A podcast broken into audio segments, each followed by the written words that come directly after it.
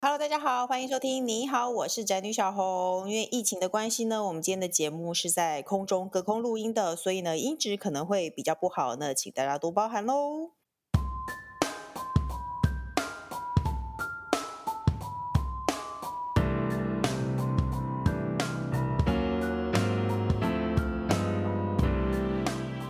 那今天的主题是年过三十，新陈代谢慢慢慢，居家防疫吃好肥，减肥这件事难难难。是的，居家防疫，大家是不是都会在家里一直吃东西呢？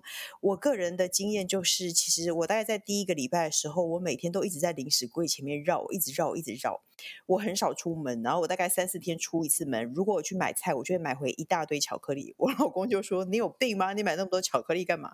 可是我真的会很想要吃东西，所以呢，居家防疫这件事情是不是会让人家胖起来呢？那胖起来，我们到底应该如何自处呢？因为疫情过去后，我们总是要出门见人的，我们不能像现在这样子，像。当没有明天般的每天一直在家里吃东西，是不是？所以呢，我们今天又邀请到最受欢迎的型男营养师 Ricky 来跟我们分享一下减肥的方法。我们欢迎 Ricky。Hello，大家好，我是营养师 Ricky。小红好，各位观众好。还有呢，减肥成功的见证人工程师。啊，我是吗？大家好，我是工程师。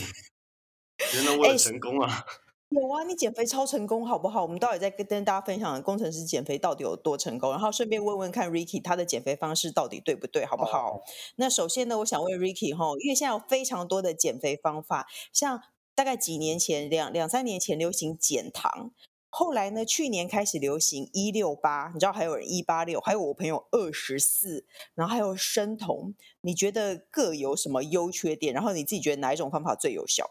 我说实话吧，大概在二零一七、二零一八年那个时候流行的是生酮，然后接下来大那时候大家说、嗯、哦，生酮真的是超级有效，我想要减肥就要用生酮，那一窝蜂大家都在研究生酮，嗯、然后可是有些人住了一阵子发现、嗯、哇，太困难了吧，完全淀粉都不能碰到，啊又要吃好油的，感觉这整个饮食根本不适合我，所以就转为比较温和的减糖饮食。那减糖饮食做了一阵子之后，大家好像觉得又有点卡关，没有效。所以又改成说，那我们尝试看看断食好了。其实啊，这三种减肥方法都在围绕着一件事情，哦，就是热量赤字以及降低碳水化合物的含量。哦，这两个事情是最重要的。像大家在做减糖的时候啊，要要特别注意一个一个美感。那我不知道大家有没有这个概念，就是你懂不懂什么叫做碳水化合物？我懂，我很懂，女人应该都懂吧？那那我来考一个比较常大家常误会的一个东西好了。请问我们的嗯大番茄是不是碳水化合物？大番哎，我我一直觉得什么东西都是有一点点碳水化合物，哎，多或少的差别，不是吗？呃，应该说大部分的呃大番茄大番茄呢是属于我们的蔬菜类，它也是有碳水化合物，但是它的量非常非常的少，所以就是没有关系的。那蛋白质呢也都不会有碳水化合物。嗯、我们常见的碳水化合物就是一些像是淀粉哦、面条。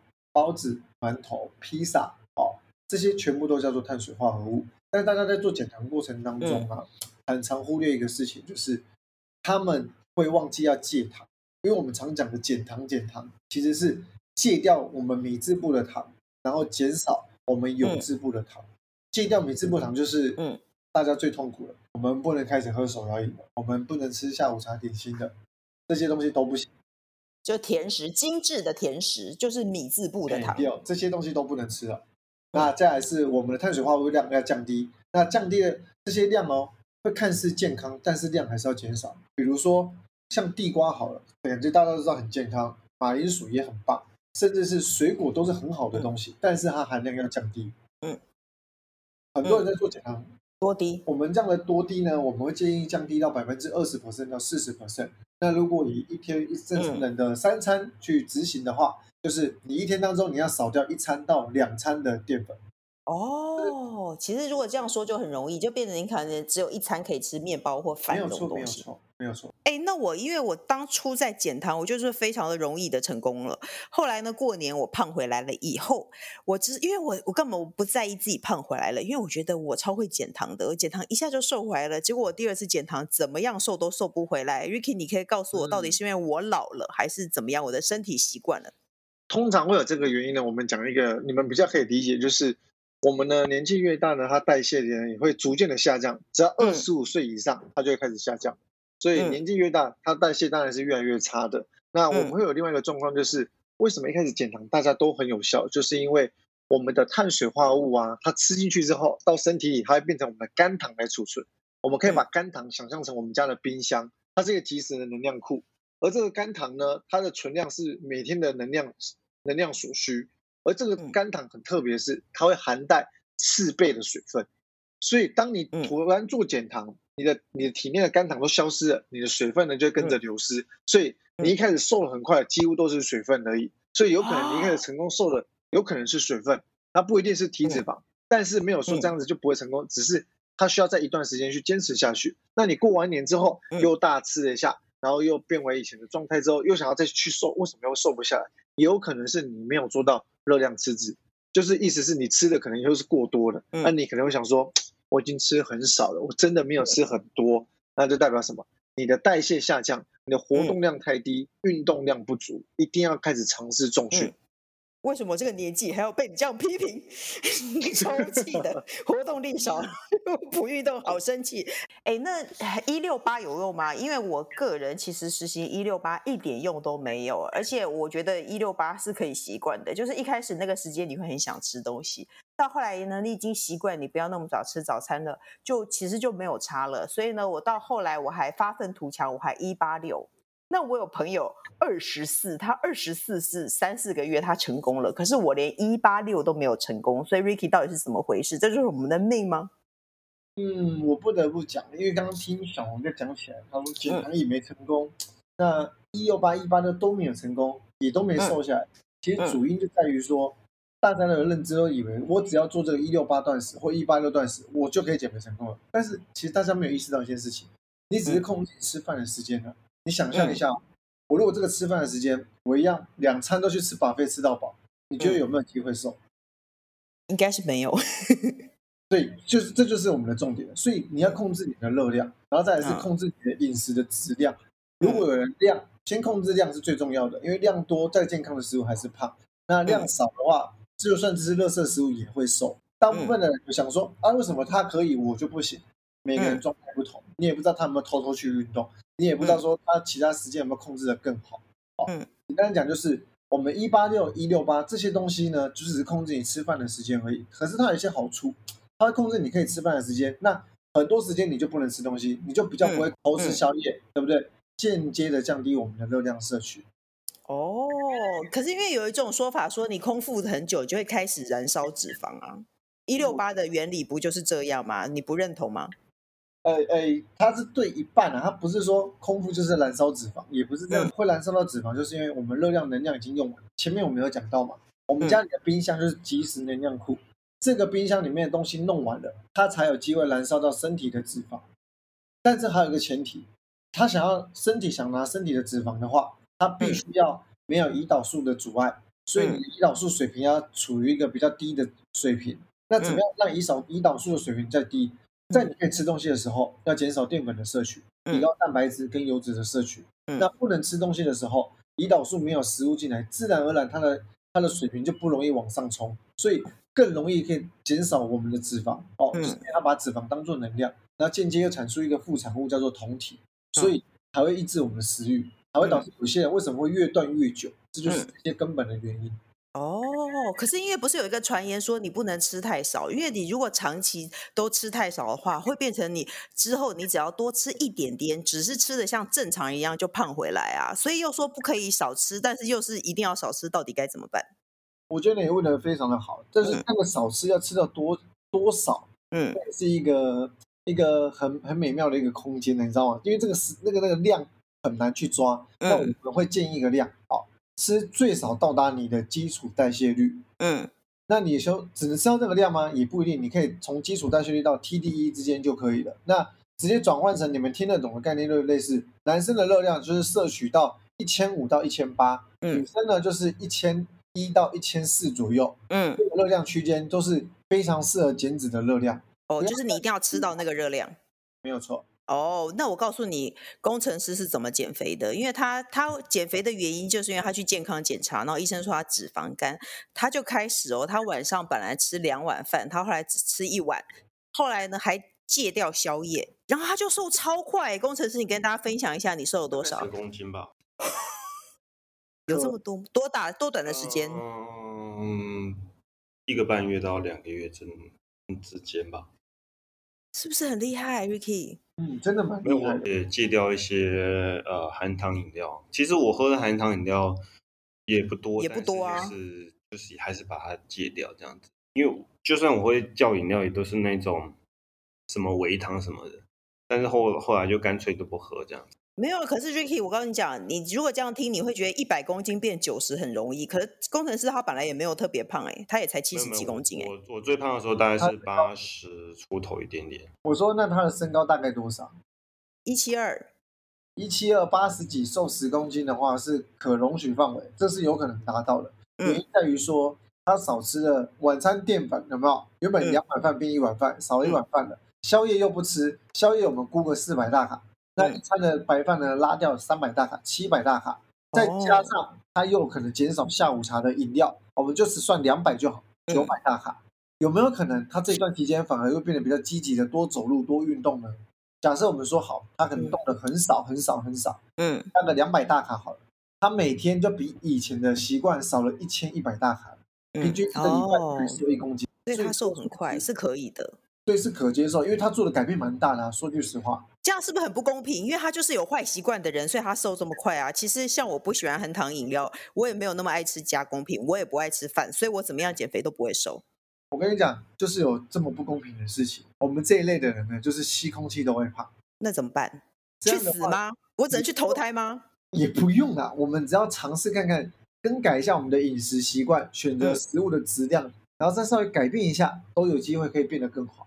哦，那你自己，因为你自己其实也是减过肥，从比较胖，现在变到这么苗条的样子，你觉得哪一种减肥法最可以持续坚持，然后就是不不会太快半途而废，比较不会复胖？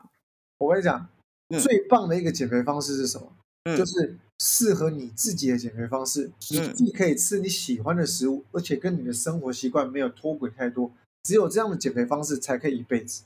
哦，像我像我就觉得我我减糖非常的容易啊，可是我后来就不会瘦啦、啊。但不会瘦，你就要再做另外一件事情，你可能遇到停滞期。停滞期的改善方式四个字，嗯，打破平衡。嗯，怎么叫打破平衡？你可能之前都吃的很少，嗯，你现在开始要三到七天吃很多，你的糖类要吃的很高。比如说你一天只吃一碗饭，变成一天要变成吃三碗饭。嗯，吃一个礼拜之后再吃回去一碗饭，你就会有改变的。本来六十公斤，已经吃到七十公斤，再降回六十公斤，你又瘦了十公斤，是这个意思吗？没有那么夸张，我们只有一个礼拜而已。嗯，只可以一个礼拜，七天试试看。所以我们在家里关在家里，如果现在日子很长，就不如就现在开始大吃一个礼拜这样。前面有控制哦。哦，你是说不是啊？前面也没有控制，然后再大吃一个礼拜这样？那好像就没有意义了。哦，那其实呢？像因为现在是在防疫期间，三级警戒，根本健身房都没有开，然后大家都只能待在家里，人不胖都难。这下该如何是好呢？你你自己在居家防疫期间有没有变胖？我跟你讲，变胖是一定的啦，可以去健身，现在都不能健身。你说在家也可以做居家训练呢？可以是可以，但是那个意志力要够强。我必须得讲，你要在家拿出你的瑜伽垫，再买个哑铃器材什么的去做运动，嗯，是有难度的，所以。反而要去控制我们的饮食，嗯，就饮食反而是我们要多多去下手的，因为其实说在家现在都只能叫外送，没有啊，你在家反而不都可以自己煮了吗？第一省钱，第二又健康，第三又可以减肥，嗯，所以趁这段这段期间，既有更多的时间，可以赶快去多做一下料理，来自己尝试一下，来帮自己备个餐，我觉得这很重要，嗯、这点都有做到了，嗯，可以去做运动。是我跟你讲，在家里运动真的没有健身房那么容易，因为健身房你会看到旁边人一直在咿咿呀呀的叫，然后你就会觉得我要跟他拼了。在家里 没有这个对象，根本没有办法。所以我会建议人家做居家训练，跟着课程走的那一种。什么意思？荧、嗯、幕丢出来，他做什么，你跟着做什么，跟着整套做完，嗯、你会比较容易做下去，嗯、而不是好，今天教练开什么菜单给我，我今天要来做什么动作，几下几下几组几组。你做到一半就说、嗯、算了算了，我差不多了。对，不行，真的是这样。我觉得其实健身环是一个很好的一个运动来源。为什么？嗯、因为第一，好玩，好玩这件事情太重要了。你好玩就会有兴趣，你有兴趣就会继续做，你会继续做才有办法持续下去。不然，再好的方式给你去做，你做不下去就是做不到嘛，等于是零。嗯，所以我认为这都是可以执行的。我健身环都三十级了，在家里从个位数跑到三十级了，可是他每次都差不多啊。哎，那我觉得其实我自己真的以我减肥三十年都没有成功的过来人经验，减肥真的吃最重要，管好自己的嘴巴比运动还要重要。那现在因为在家里做菜，因为 Ricky 是一个会下厨的人，对不对？你是有建议大家做健康料理的人，你有没有建议大家，如果这段时间内我们要在家里做菜，要做做什么料理是比较适合减肥的呢？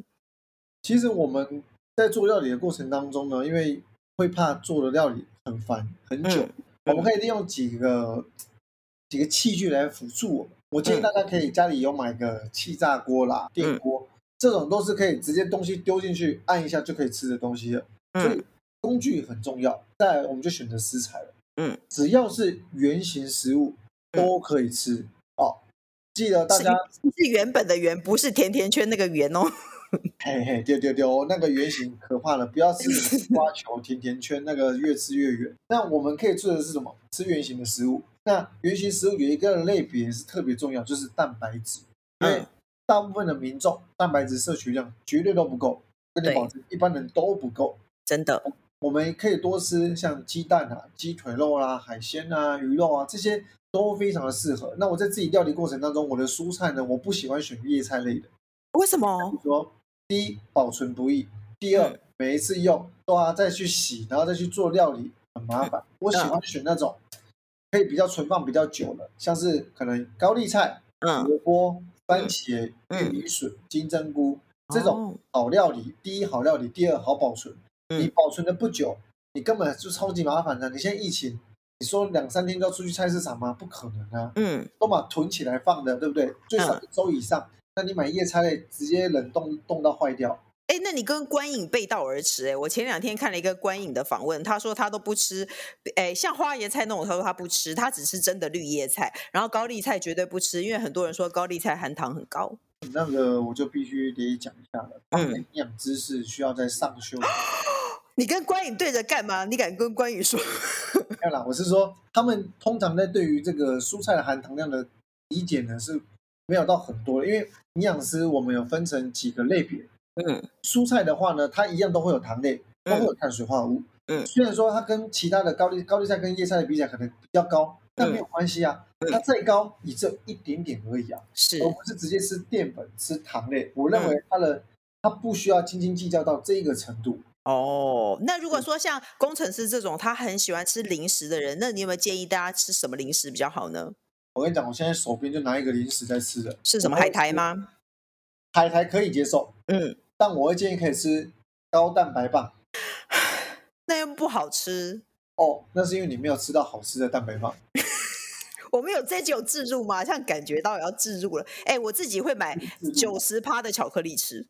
哦，这个也可以，我也会买这个吃，嗯、但比较贵。那哎，那可以喝酒吗？哎，对啊。对呃，我说句实话吧，我很好奇，因为 因为很多医生都会说，啊、呃，你喝酒会累积你的脂肪肝，那其实意味着你身体里面的糖会储存成呃内脏脂肪。喝酒的话，应该这样子讲好了，喝酒绝对都不建议，但真的要喝酒，嗯、等一下有个配包。那为什么喝酒会造成你刚刚讲的问题？因为当酒精进来到身体之后，肝脏会是第一个代谢的地方。那嗯。当酒精进来，其他的所有的营养素啊、毒素啊什么的，它都会暂停，暂停去使用它们。它就是先把酒精给排掉就对了，因为酒身体很不喜欢酒精这个东西。真的吗？是我以为身体很喜欢酒精哎。呃，我每次喝了酒精，我的身体都好开心哎。而是你个人主观喜欢，但身体其实不喜欢它，它想要优先的把它排掉，导致你所有的毒素不能排掉，哦，你的营养素不能代谢，所以。就更容易囤积在身体里面，然后酒精又喝得多，直接在脂肪肝里面。所以，嗯，这就是为什么建议不要喝酒。那真的想喝酒，麻烦喝含糖量低的酒，例如，比如说葡萄酒、烈酒、whisky，不要喝啤酒的意思。没有错，高粱那一种。哎，可是量只能一点点。难道不会因为你一直喝而身体也慢慢的喜欢它了吗？呃，身你你会很喜欢，但是身体还是一样不喜欢。我要把我的身体做足。那那有一句话说：“一天一苹果，医生远离我。”吃苹果真的很好吗？对防疫有好处吗？这个东西可能只是个俗语而已啊，但它也很多营养价值。嗯、吃苹果的好处有什么？它里面有多酚，可以降低我们体内的胆固醇。然后它热量很低，要帮助减肥也很方便，所以才有什么苹果减肥法。不过那是错误的啊。嗯，为什么？因为不能吃同一个东西，这样。你怎么可能这一辈子就跟白雪公主一样，只吃一个苹果，对不对？多可怜啊！你说，哎，早上你吃金色的苹果，哎，下午吃富士苹果，晚上吃那个青爪苹果，哇，疯了！第一天很开心，第二天什么都不能吃，嗯，根本不可能。哦，哎，我是觉得水果含糖量很高，因为我怀第一胎怀孕的时候，医生觉得我胖太多。哎，我总共整个怀孕期只胖大概九公斤，他觉得我胖太多，他就不准我吃任何水果。从此以后我就养成习惯，我就非常少吃水果，这样是对的吗？我我不得不讲，嗯，医师不懂得减肥，他也不懂得营养学，嗯、但他们很专业，嗯、但是他们只能告诉你说少吃一点就对了，嗯、或者他就跟大家概念就是。少吃一点含糖的食物啊，水果太甜了，不要吃太多。其实这个概念就是因为他不太懂营养学，我们也都可以吃。嗯、你要你要有概念是，我们的要控制它的分量，任何食物都可以吃，就是量的多跟少而已。嗯、所以假设你今天想吃苹果，想吃火龙果都可以，你把你的拳头一比出来。各位观众可以跟着学习一下。嗯、我们如果想要控制我们的体态体重的话，嗯、一天就是吃两个拳头大大小的水果就好，一天。哦，那还蛮多的诶。对，这都是可接受范围。假设你说啊，可是像荔枝一小颗还是小颗呢？你就吃跟拳头大的大小，嗯，还把籽挖出来，把籽挖出来，然后挤得很小，把它变得很实在，然后吃两个拳头这样，就是反正都可以吃，就是营养要均衡就对了，是吗？对，然后要控制分量才是最重要的，就是没有办法控制分量啊！你为什么你说这么说的好像都很容易？因为大家比较不知道说，好，我要控制分量，那我的量要控制多少？他们卡在这个点。嗯所以我都给大家一个比较简单的方法，比如说水果就吃两个拳头大的大小就好了，好不好？然后饭就是一天就最多一碗，哦，你的肉类呢就是吃四只手掌大的大小，你觉得很清楚。哇塞，肉要吃到四只手掌大，那其实肉的量要蛋白质的量要蛮多的呢，很多，蛮多。有哎，我有听说蛋白质不够就会掉肌肉，所以吃那个运动的人不管怎么样，你蛋白质都要吃很多这样。而且蛋的蛋白质并不多，一定要吃肉诶。呃，其实运动的人确实蛋白质需要很多。那蛋不是蛋白质不多，是因为蛋有含带的，它的蛋黄，它的脂肪含量会比较高，才不建议都只吃蛋当做蛋白质来源。嗯。那肉类它就只有蛋白质跟油脂。嗯。所以不管是鸡蛋还是任何的肉类，鸡、猪、牛、鱼、羊都可以。但你没有有没有没有说鸡鸡胸最好吗？鸡胸，它它为什么大家都喜欢吃鸡胸？嗯，因为它的皮含量是最低的，嗯，它比较不油。它每一百大卡里面，这油脂才超级低的，只有一克到两克而已。嗯，所以才很适合去减脂去吃它。哎，等一下，这么说来，我想起一个健康的问题，因为我听后来我听说身边很多朋友说，他们一直持续生酮，就会把身体弄坏了。你有听过这种事吗？蛮多的啊，所以生酮不能太久。怎么讲？生酮这个东西就像是信者恒信，不信者永远都不信。嗯、它就是一个两极两派的东西。生酮就是一个追求者只有生酮才是健康的饮食。嗯、那有些人认为，大部分人八九成人都认为，我们还是要均衡饮食，该吃的东西都要吃到一点点。生酮比较极端一点点。那你说怎么会有吃出问题的？有两个可能。第一个，他没有遇，他们他不知道生酮潜在性的危险，他该注意什么？第二个。是他根本没有用正确的生酮方法，胡胡乱吃，嗯，所以只有这两种人才会容易受伤。如果你懂生酮，哦、你有去研究，有钻研，我跟你保证，他也不太会出事情。哦，所以其实是要研究透彻就对，不要说随便查了几篇报道就跟着他这样做就对了。没有错，而且他门槛非常非常的高，所以大家不要生酮，就这样 好了。我觉得减糖是最适合的。我也觉得，我觉得减糖可以一辈子，只是效果有限。对。我们可以试试看看，就像前面讲，你再把饭多吃一点点，就是我们俗称、嗯、俗称的补碳日。有有有，我健我的健身教练，你不要看我这副样子，我是有在健身的。我的健身教练就因为看到我一直卡着，就说：“那你就试着看，你这一个礼拜这一阵子你就多吃。”我就每天吃一盒蛋卷，然后我就胖了。以后他也不会为我负责。哈哈哈，那怎么怎么可以吃蛋卷呢？啊？可是很很好补糖啊，很 方便啊，是不是？我不爱吃饭，我只爱吃蛋卷，不行吗？我们在补碳的时候，还是要以我们的原型食物为主，就是 要多吃。比如说，你可以吃饭，可以吃地瓜，可以吃面条，嗯，可以，不可以再去吃那个可能零食。哦，原来是这样啊！好的，那我们最后一个单元想要问你，年纪大怎么办？像我个人，我真的觉得年纪大真的有差。我现在看到我，我现在回想起我年轻的时候到底怎么吃的，我就觉得天哪，我以前根本就不会胖。我年轻的时候就觉得我自己是一个胖子，可是等我老了，我发现维持再怎么健康的生活都不容易瘦。可是年轻的时候根本就天天在吃宵夜，也不会胖。那如果是因为老了，我们该怎么办呢？嗯，我不得不讲吧，一般只要过二十五岁以上，有没有？嗯，就是代谢会下降，那身体机能呢也会变差。我们都一样啊，我们都已经过二十五岁，你已经二十八了嘛，对不对？我 我自己觉得四十几开始门那个门槛变得很很可怕，四十几开始好明显，怎么样都不会瘦。嗯，还有几个点就是 我四十四，还有一些就是坏习惯变多，然后更有本钱可以乱吃。什么叫做更有本钱乱吃？不是说身材有可以有本钱，而是。有真的有钱可以去享受美食，嗯，还有金钱。嗯、你可能年轻的时候怎么可能吃一客餐厅可能三五千块可以吃得下去？可是现在就觉得，哎，美食好吃比较重要一点点，吃到饱不是重很重要的事情了。那这些美食为什么会好吃？因为它用的油盐糖更多，它热量相对讲是更可怕的。嗯，所以这些种种的习惯下来，再加上。你也可以变得越来越不喜欢运动。年轻的时候可以活蹦乱跳啦啊，可能去蹦迪啊，对不对？或者跟朋友去逛街。现在可能三四十岁，你可能想说，嗯，工作完了，好不容易休息一下，看个影片，吃个东西就差不多了。你的活动量变得超级低的，再加上你也不喜欢运动，嗯，所以整体下来就会造成越来越容易变胖。可是年轻的时候就不爱运动的人，老了应该更不爱吧？但是为了健康着想，你会想要运动。所以你觉得加拉高新陈代谢唯一的方法，不二法门就是运动喽？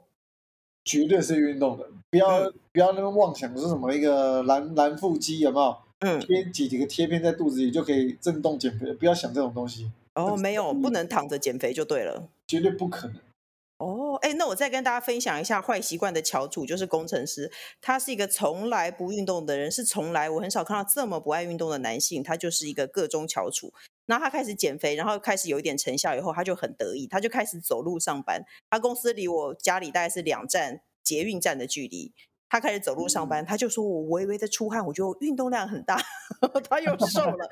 我真的超生气，那我一个礼拜重训三次，我都不会瘦哦。我重训三次，有氧两次，他只是走路去走两站，他就瘦了。不得不讲，因为跟他以前的习惯有很大的差距。嗯，他每一个人每一个人的状态就是有分阶级的。他才刚入门，你已经是那个中等阶级，你知道吗？嗯，我我目前的状态是，我跟你分享一下，我也是卡关。我怎么卡关？嗯、我一周七天重训，再加上两百分钟的有氧，哦天哪，饮食控制还是卡关。嗯，我的量也是做的够多了，因为我准备要去比健体比赛，去 跟教练一样的那种去比赛，所以他们的运动等级是更高的。嗯。所以是非常的累，所以每一个人的阶段是不同的，不要跟他比较，我们跟自己比就好。那你建不建议大家现在二十五岁？因为你说二十五岁开始下降，所以如果现在在收听的听众朋友，你二十五岁了，你现在都不要动，等你到四十岁再开始动，你的效果就会很好。你要撑那个十五年都不运动，都不对，就尽量不要啊！因为如果你年轻维持好的生活习惯，等你老了你就得更好才行啊，不是这么说吗？这种都是相对的啊。嗯说不定你因因为从年轻都有在运动，所以老了老了一点之后有没有？所以多动一点没有什么感受，但是你会身体是很健康的，而不是可能到四十岁健康状态变得非常的差。哦，哎，对了，我外表胖，但是我内脏脂肪其实都是低的。哦，这样是一件好事情，因为可能是运动的关系，运动还有吃原型食物的关系。我记得之前我在雅虎 TV 有跟小红录过节目，你没有到非常胖啊？哦，没有，我是胖的，只是我很会穿衣服，而且我上半身比较瘦。所以看起来就还好，但是是重点啊，重点是大家看起来样子不胖就好了。就是只要看起来就好。那最后最后那个 Ricky 有没有给大家想要减肥的人建议，或者是如果这一段时间，不管你是这一段时间吃胖，还是你这一辈子都很胖的人，有没有给大家什么生活或饮食上的建议？我会建议吧，在居、嗯、居家防疫期间，就尽量尽量不要再断食了。嗯哦，因为在这个期间断食，你会非常的痛苦。你一整天都待在家里，跟零食为伍，嗯、食物为主的话，然后什么东西都不能碰，要要要控制那么久，只有八个小时可以吃，你反而会破戒。反而会大吃，嗯、所以你应该要做的是尝试看看，可以持续的去少量多餐，然后吃一些圆形的食物，嗯、把你蛋白质含量给拉高一点点。对，就这样。我们可以吃一个原则就好，一个餐盘里面要有一半你都要装你的蛋白质，就先做到这件事情。嗯、哦，对，很多有餐盘的那个减肥法，对不对？就是一半都是蛋白质，然后剩下四分之一是饭，四分之一是菜，是这样吗？对，你的概念非常的好。我告诉你，我就充满了概念，但是就是瘦不下来，就是这样。知道是一件事情，做是另外一件事情。嗯、对，没错。但是大家今天 知道把这件事放在心上。如果真的有一天疫情好转了，大家要出门了，开始实行减肥法，好不好？那最后呢，我们我们节目有一个单元叫做“笔友青红灯”，也请 Ricky 一起来帮笔友解决他的困惑，好不好？问题是这样的。我觉得上班族的生活非常的浪费生命。虽然知道在办公室吹八小时中央空调就有为数不多的薪水进账，也是一种幸福，但觉得每天都要忍受傲主管、傲同事，还要做着感觉不出意义的业务，觉得这种窒息感有害健康，可是又不晓得怎么办。有请昂师开导。她是胜利女的厌世社畜。厌世的人呢？Ricky，你有厌世过吗？你有在一般公司上班然后觉得很恨的吗？说句实话嘛，我从来没有在公司上班过，我就是直接出来就是做自由业到现在啊，那你就不会懂啊。我可以大概理解他的说的，因为我在实习，呃，嗯、实习期间我都在医院实习，我之前在医大长庚实习过，就懂这种感觉。嗯、那种感觉就让、哦、让我的想法就是，我绝对不要在公司里里下面领那个死薪水。因为我再努力，薪水也是这样子；我偷懒，薪水也是这个样子。那我的努力感觉都没有意义的感觉，我不喜欢这样子。哎、啊，那你就是成功人士哎，然后你就自己出来创业了。也是这样子，然后开始在做经营自己的社群，发现这样子更有冲劲，就觉得哎，我的努力跟我的成果是可以成正比的，即便没有很大的正比，至少你可以看得到，你有努力可以有成果的。哎，可是你有你有中间有跨吗？就是比如说你一本一边在工作，一边在经营社群，因为可能想要有成绩才会赶出来创业啊。因为我在那之前都是一直在做一些自由业的接案，我的接案都是做一些模特啊、嗯、平面拍摄、啊、哦，嗯，对。可是这种东西就你知道，就是可有可无的，你随时会被取代，永远都是别人在选你，嗯、所以那个时候就在趁这个过程有点领悟到这件事情，然后就去经营自己的社群这样子。哦，所以那工程师呢？你这个社畜的老板，你有没有想过你的员工都是这个心情？啊、呃，没有哎，因为你觉得你是一个很棒的老板，对不对？就是有更更多需要烦恼的事啊。那这个问题呢？你觉得要怎么帮他解决吗？嗯，好，你想不出来就算。我觉得他应该要找一个他喜欢的工作。找一个他喜欢的工，可是我跟你讲哦，我像我是当社畜二十年的人哦，我觉得一定会遇到不好的同事，不好的什么，公司一定有不好的事情。可是上班又不是要让你快乐的，上班是有领钱，他就是要让你受苦的啊，不是吗？你就是要做事的。